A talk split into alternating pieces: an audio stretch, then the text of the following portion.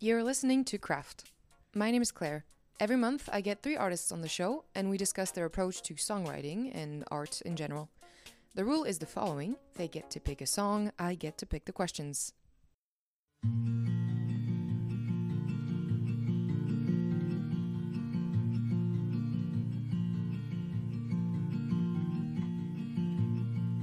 Feeling like a foreigner under these dim tiles. I've been lying here awake now for a while. For a while. Augusta is on the show today and she's here to talk to me about her song The Beetles and the Bugs.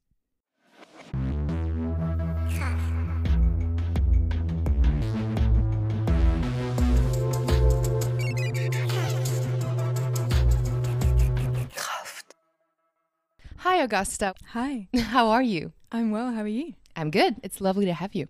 For those who might not know who you are, can you tell me a little bit about your music? Um, I've an EP out that has four tracks. Um, it's a folk EP. It's really simple. It's just guitar and voice and a little harmony. Um, just how I like it. Yeah. And when did it sort of start being, I guess, quote unquote, professional? I don't know how you want to call it. Um, I don't know. I released it on my own quite a few years ago, um, Mhm. and then I released the four songs separately, and then uh, very recently I re-released um, the songs as an EP with a label. Okay. um, which is really cool. So I guess that's where it Yeah. became professional. It was the same recording, same track, same. Yeah, we just put them um, all under the same EP that we called The Beetles and the Bugs. Mm-hmm. Um, yeah. Um, you've come to tell me about so the song, the title track, "The Beetles and the Bugs." How did this com- song, I'm sorry, come about? So it's a bit of a. I wanted to talk about this one because I have a strange relationship with it. I started writing it, I think, in 2019. Mm-hmm.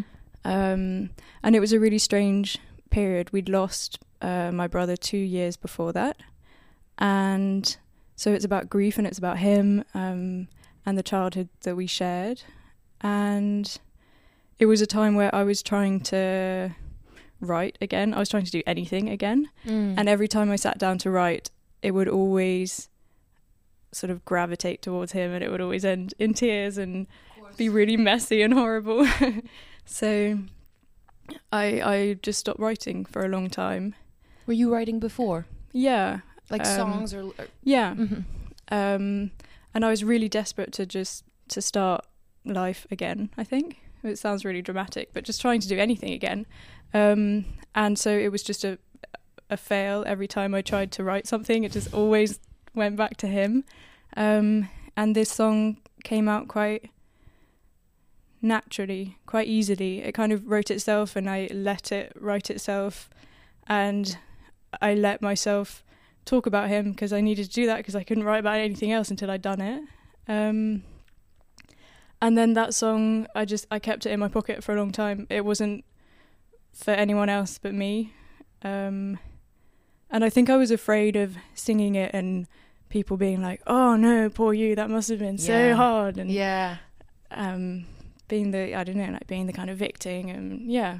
Um, so I I kept it to myself for a long time, and then I was playing music with um, a friend of mine, David, in Toulouse, and we were we were just at the end of a um, practice playing songs to each other and whatever, and he was like, "You should play that live." And I thought, no, definitely not. I haven't. I've never played it, and I didn't want to play it. Um, but I listened to him, and I started playing it, and it was really interesting to see people's reaction to it. I think because it was so clearly vulnerable and really Mhm. hard to sing, um, people latched onto it more than they latched onto other songs, and I think that was a real eye opener for me. It was the most vulnerable I've ever Mhm. been, and I love listening to vulnerable music. I love listening to people's painful stories and whatever, and how they write about them. I think it's really charming, but doing it yourself is a completely different. Like I can sing about heartbreak, I can sing about this and that and being sad and whatever, but like singing about him and grieving was Yeah. so hard. And at the beginning, it was really hard to sing. And, like I always, I have so many memories of like choking up and my voice going all funny and yeah. And now I'm able to distance myself from it a bit. Um, but there's still like every time I sing it, I still have to really concentrate and be like, okay, okay, Do you, gotta get through this. do you look straight at like a point above the audience head No. and focus on be like I can't. I'm so terrified of catching someone's eye. I just Ah. close my eyes. I, I remember singing it a long time ago in Toulouse, and mum and dad came up to Toulouse for the concert, and they, because they're always late, they got there late. They got there right at the last song, which was the Beetles and the Bugs, and I remember seeing the look in their eyes when I was singing it and thinking like, this is such such a crap idea. Mhm. Like I shouldn't be doing this. Um, so now I yeah I just close my eyes. I Yeah. But not to get too personal, but then you I'm sure your parents saw sort of the beauty in that and the the, the courage it took. Yeah, I, I don't know. I remember looking at them and seeing like sort of sadness in their eyes and thinking I shouldn't be doing this to you. Um, I did it. I did it for me. I wrote it for myself, Mm-hmm. and because I needed to, I guess. But I don't want anyone else to. I don't want to cause any. Burden. Yeah, exactly. Yeah. I guess that's interesting because um, I think that a lot of people, when dealing with grief that feels so intimate and personal, we all gravitate towards, well, a lot of people gravitate towards making art of it, not to make sense of it, because what sense is there, Yeah. but to make it fathomable. That's the whole history of art, you know, God, love, all things that we can't understand. We make art of it. Um, and that more easily also resonates with a lot of people. Something, some things are that feel so unique to us actually is so universal. So I guess, do you feel surprised when it's your own work that resonates with other people in that way, where you felt it was your story, and then people sort of, you know, they get it actually. Yeah, I think I definitely didn't write it to, you know, make sense of death. I had no idea what grieving was. Mm-hmm. at all. Like I knew that there was sadness. I knew that you know a friend of mine had lost this person and blah blah blah. But I had no idea of the madness that there was. It sounds really cliche to say I needed to write this song, but I I couldn't do anything else until I couldn't write about anything else until I'd written about him, until I'd given him the time. And I think that's part of grief as well. Like I have to acknowledge it. Um, and yeah, it is very strange to know that people like listen to the song and are like, okay, um, I don't know, they uh, they understand it. Losing someone is losing someone. I remember, like, there's a comment on YouTube of, and someone says like, I lost my, I can't remember, I lost my cat and I lost my dog and I'm currently grieving, and you know, just that to think that someone can listen to it and be like, okay, this has happened to someone else because you Yeah, do that- feel so alone, even Yeah. though like my family was grieving around me and you know they'd lost their son and my brother had lost his twin and whatever i felt so alone so i guess it is good um to know that someone else can listen to it and be like okay yeah Are there songs that do that for you? Songs about other people's, you know, grief that you you resonate with, and you're like, oh, that's a way of putting it that yeah actually works with me.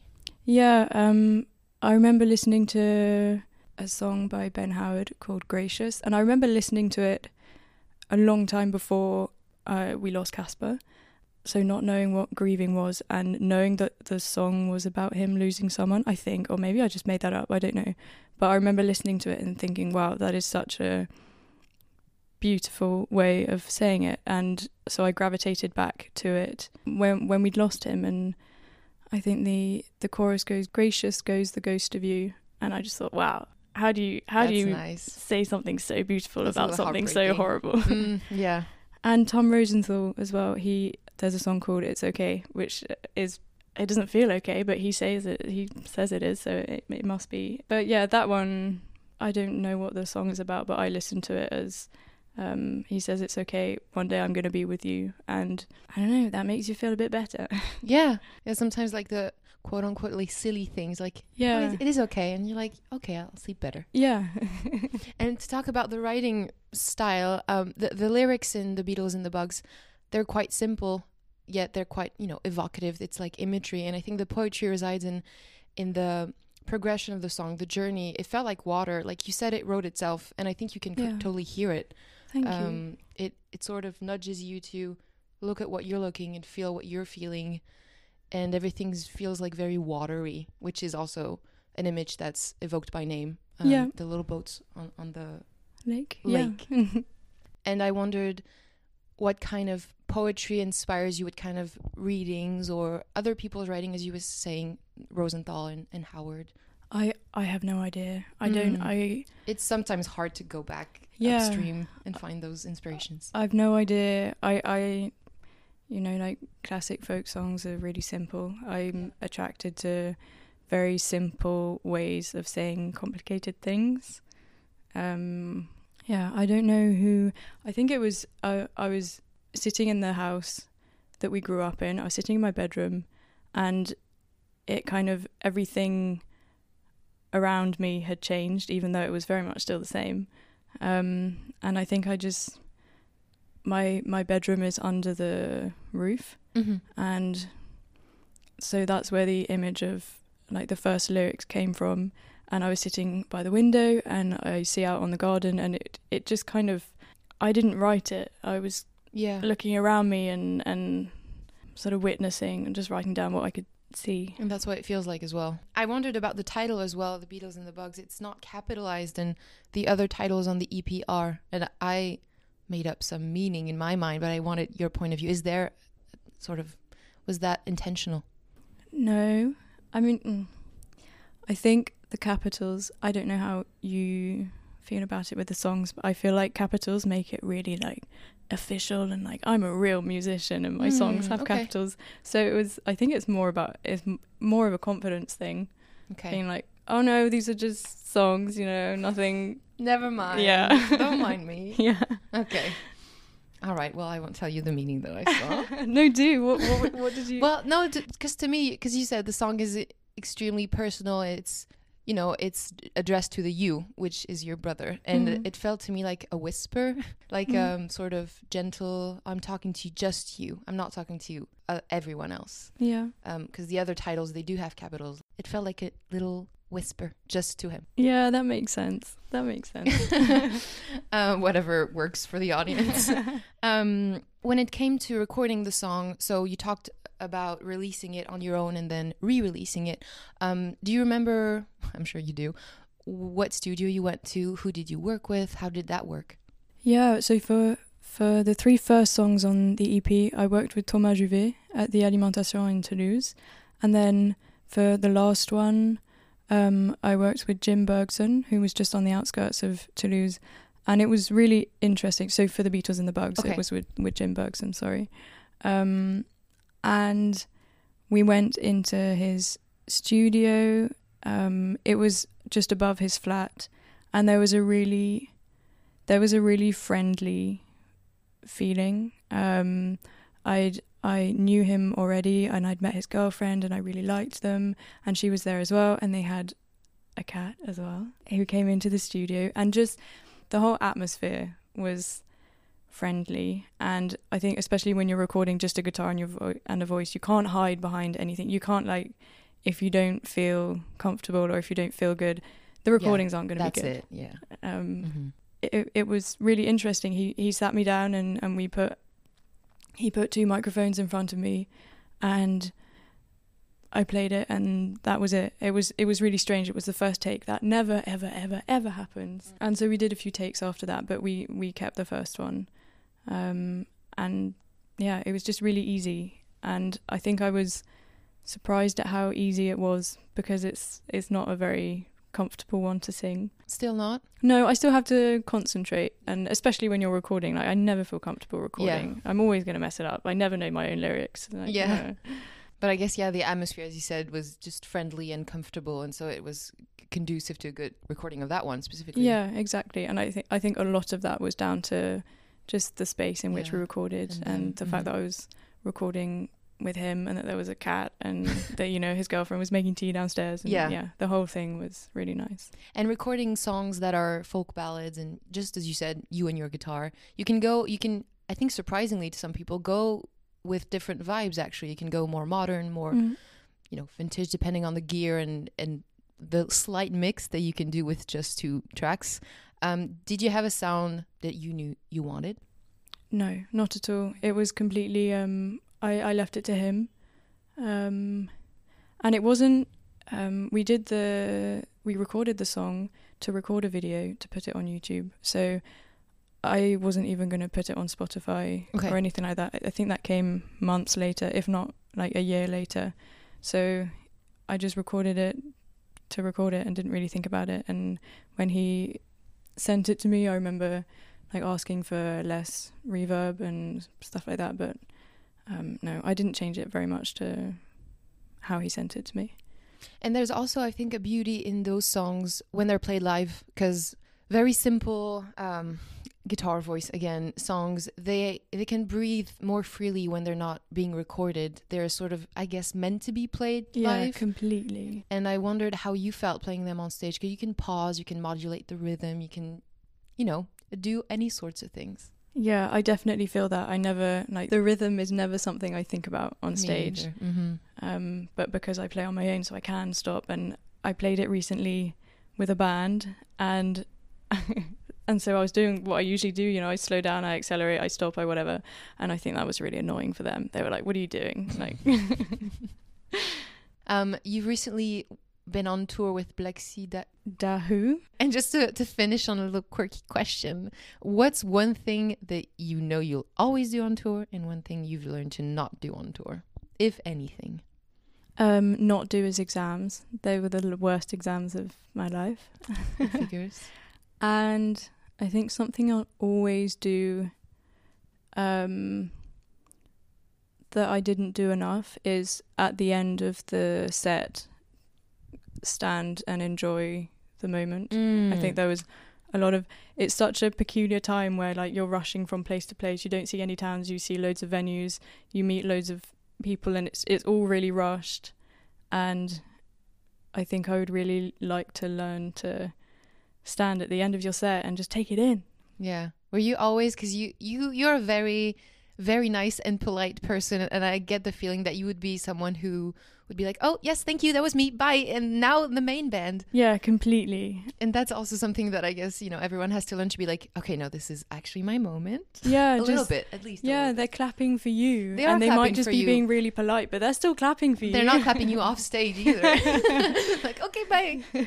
but yeah, that's definitely something I need to learn to do. And as you say, like as a support act, like you're just opening for them. Like I don't want people thinking like, you know, okay, cool, bye. You know? bye. That was me. I'm going to the McDonald's next door. Um, yeah. Well, that's a good. That's a good learning curve to have to just like more confident. yeah, take it in. Take it in. enjoy the moment. And the last question is always the same. Why did you? Well, you kind of answered that, but why did you pick this song in particular? I think um, it it's the most interesting one. It's the one that makes me feel the most things. If that makes sense. That totally Yeah. makes sense. That's an excellent reason. We have. We, I get all cr- kinds of reasons, and they are all very valid to me.